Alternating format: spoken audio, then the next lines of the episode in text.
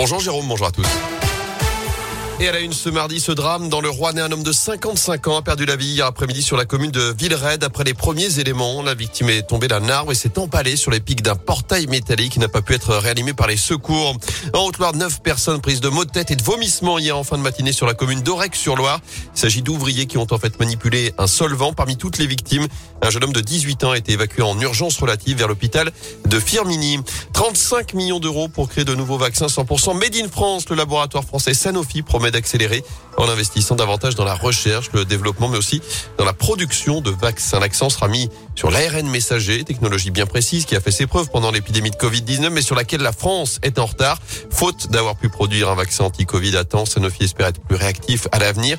Une nouvelle usine ultra moderne sera opérationnelle en 2025 près de Lyon, car au-delà du Covid, ce sont d'autres maladies qui pourraient être traitées à l'avenir, comme l'explique Olivier Boguillot, président de Sanofi France. Il y a vraisemblablement beaucoup d'autres pathologies infectieuses qui peuvent être traitées par ARN messager, euh, la grippe par exemple, mais euh, il y a d'autres indications sur lesquelles on, espère travailler euh, rapidement. Il y a le cancer, c'est là où il y a beaucoup de recherches à faire parce qu'il faut que guider votre ARN messager vers la tumeur. Et puis il y a les maladies rares.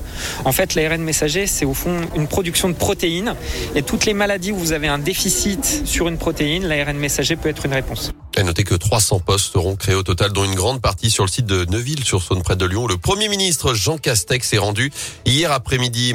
Dans l'actu également, la guerre en Ukraine, 13e jour de conflit de nouveau pour parler ont eu lieu hier soir. La Russie a annoncé la mise en place d'un cessez-le-feu dans plusieurs villes. À nouveau, ce matin, 8 heures pour, permettre l'évacuation des civils via des couloirs humanitaires, tentative qui avait échoué hier. Kiev a refusé euh, ces fameux couloirs car il conduisait directement en Russie ou en Biélorussie. Emmanuel Macron lui a dit ne pensait pas qu'une vraie solution puisse être négociée entre Moscou et Kiev pour mettre fin au conflit en Ukraine dans les jours et semaines qui viennent et donc que la guerre allait euh, continuer.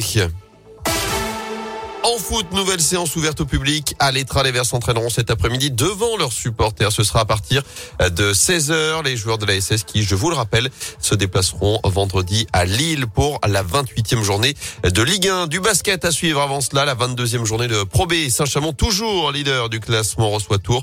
Ce sera à partir de 20h ce soir à la Halle Bouloche. Enfin, toujours plus haut, toujours plus fort, le Suédois Armand Duplantis a battu hier son propre record du monde du saut à la perche. L'athlète de 22 ans a franchi une barre à 6 mètres 19 lors du meeting en salle de Belgrade, deux ans après avoir effacé des tablettes le Clermontois Renaud Lavillenie et ses 6 mètres 16. Merci beaucoup Gaëtan.